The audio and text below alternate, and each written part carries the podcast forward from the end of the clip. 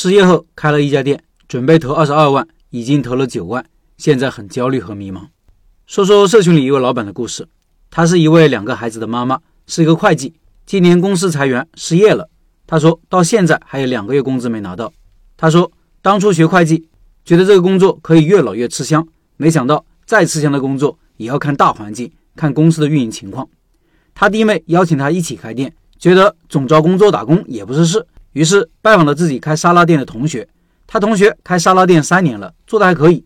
跟他说，轻食是小众餐饮，虽然不是街上最火爆的一个店，但赚工资是没问题的。他们店多的时候一个月除了自己的工资，还可以赚两到三万，平时一到两万，淡季保本，并且告诉他，如果他愿意开，可以加盟他们，教他做产品和怎么运营店铺。老板一想，如果能赚到工资，不管利润多少都行，反正出去上班也是赚工资。开店做得好，还能有奔头，于是开始找店，定位在家附近的大学城附近或者写字楼附近。看到一个写字楼下面负一楼一个沙县小吃店，老板要急转，边上有炒菜、粉面馆、鱼粉、盖码饭、大米先生、蒸菜馆。花了一天时间去那里看人流，发现早上上班人多，中午下班点的人流特别大，每个餐馆都爆满。晚上下班后人少一些。找同学去看了下，他也觉得那个位置是可以坐的。中间老板纠结了一个月要不要做，支持和反对的声音都有。好在老公非常支持，说大不了赔一年工资。于是谈转让，签租房合同，房租六千五一个月，押二付三，把铺子确定下来了。据我的经验，铺子拿下以后，往往是老板心情最复杂的时候，因为从这个时候开始要不断的往外掏钱了。我和老婆第一次开店也是如此，我们当时那个房租是四万五一个月，押二付三，一下子掏出去二十二万多。当天晚上。我老婆就害怕了，说能不能不开了？不开了，顶多也就亏这二十二万。当时我俩的惶恐，现在还记忆犹新。这位老板也一样，签完铺子后，他就开始在网上找开店类的书籍来看了。看了我的书《如何开一家小而美的店》，看完整本书，发现自己草率了，开始慌了。更严重的是，最后他弟妹决定退出，因为考虑再三，觉得风险太大了，不干了。现在要开始装修，装修人员没有找到。心情特别的焦虑，不知道如何是好。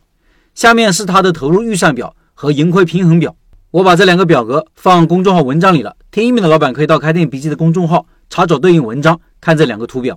他现在焦虑，主要是因为懂的东西多了一些，因为之前不知道开店是怎么一回事，现在读了我的书以后，觉得开店要赚钱并没那么简单，开始怀疑自己了。产品有没有竞争力不知道，后面能不能做起来也不知道，没有详细的规划。还要继续投入这么多钱，等等，心里没底。所以这里特别提醒各位，一定要在选项目和选铺子之前学习开店知识，而不是之后。老板现在进退两难了，因为已经投入了九万，现在如果不做了，找个人接手店铺，也至少要亏五到六万。如果没人接手，那就要亏掉九万。啥都没做，还没开始就结束，就亏到这么多钱。虽然这是沉没成本。经济学家告诉我们不要考虑沉没成本，但一般人是很难接受的。老板有个不错的家庭，她老公和老爸都非常支持她继续做，不要想太多，所以她也偏向于继续干下去。老板问我成功概率大不大，我也不知道的，因为产品是否有竞争力我不知道，他的选址好不好我不知道，老板本人的学习能力、抗挫折能力、执行能力我也不了解，我是无从判断的。但是老板作为操盘手，对开店的这些因素没有把握。准备不足，所以我的总体感觉是不是很乐观，甚至比较悲观。这个时候怎么办呢？我告诉他：第一，要调整心态。如果决定继续做，那就把信心提起来，不要想这想那了。一家人要一条心。如果有个人在最应该勇往直前的时候打退堂鼓，是最致命的。第二，产品和选址已经决定，那就不要关心了。接下来宣传是第一位的。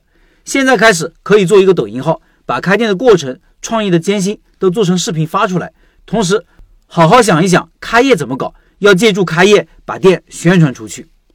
第三，这个时候要开始学做外卖，外卖必须做起来。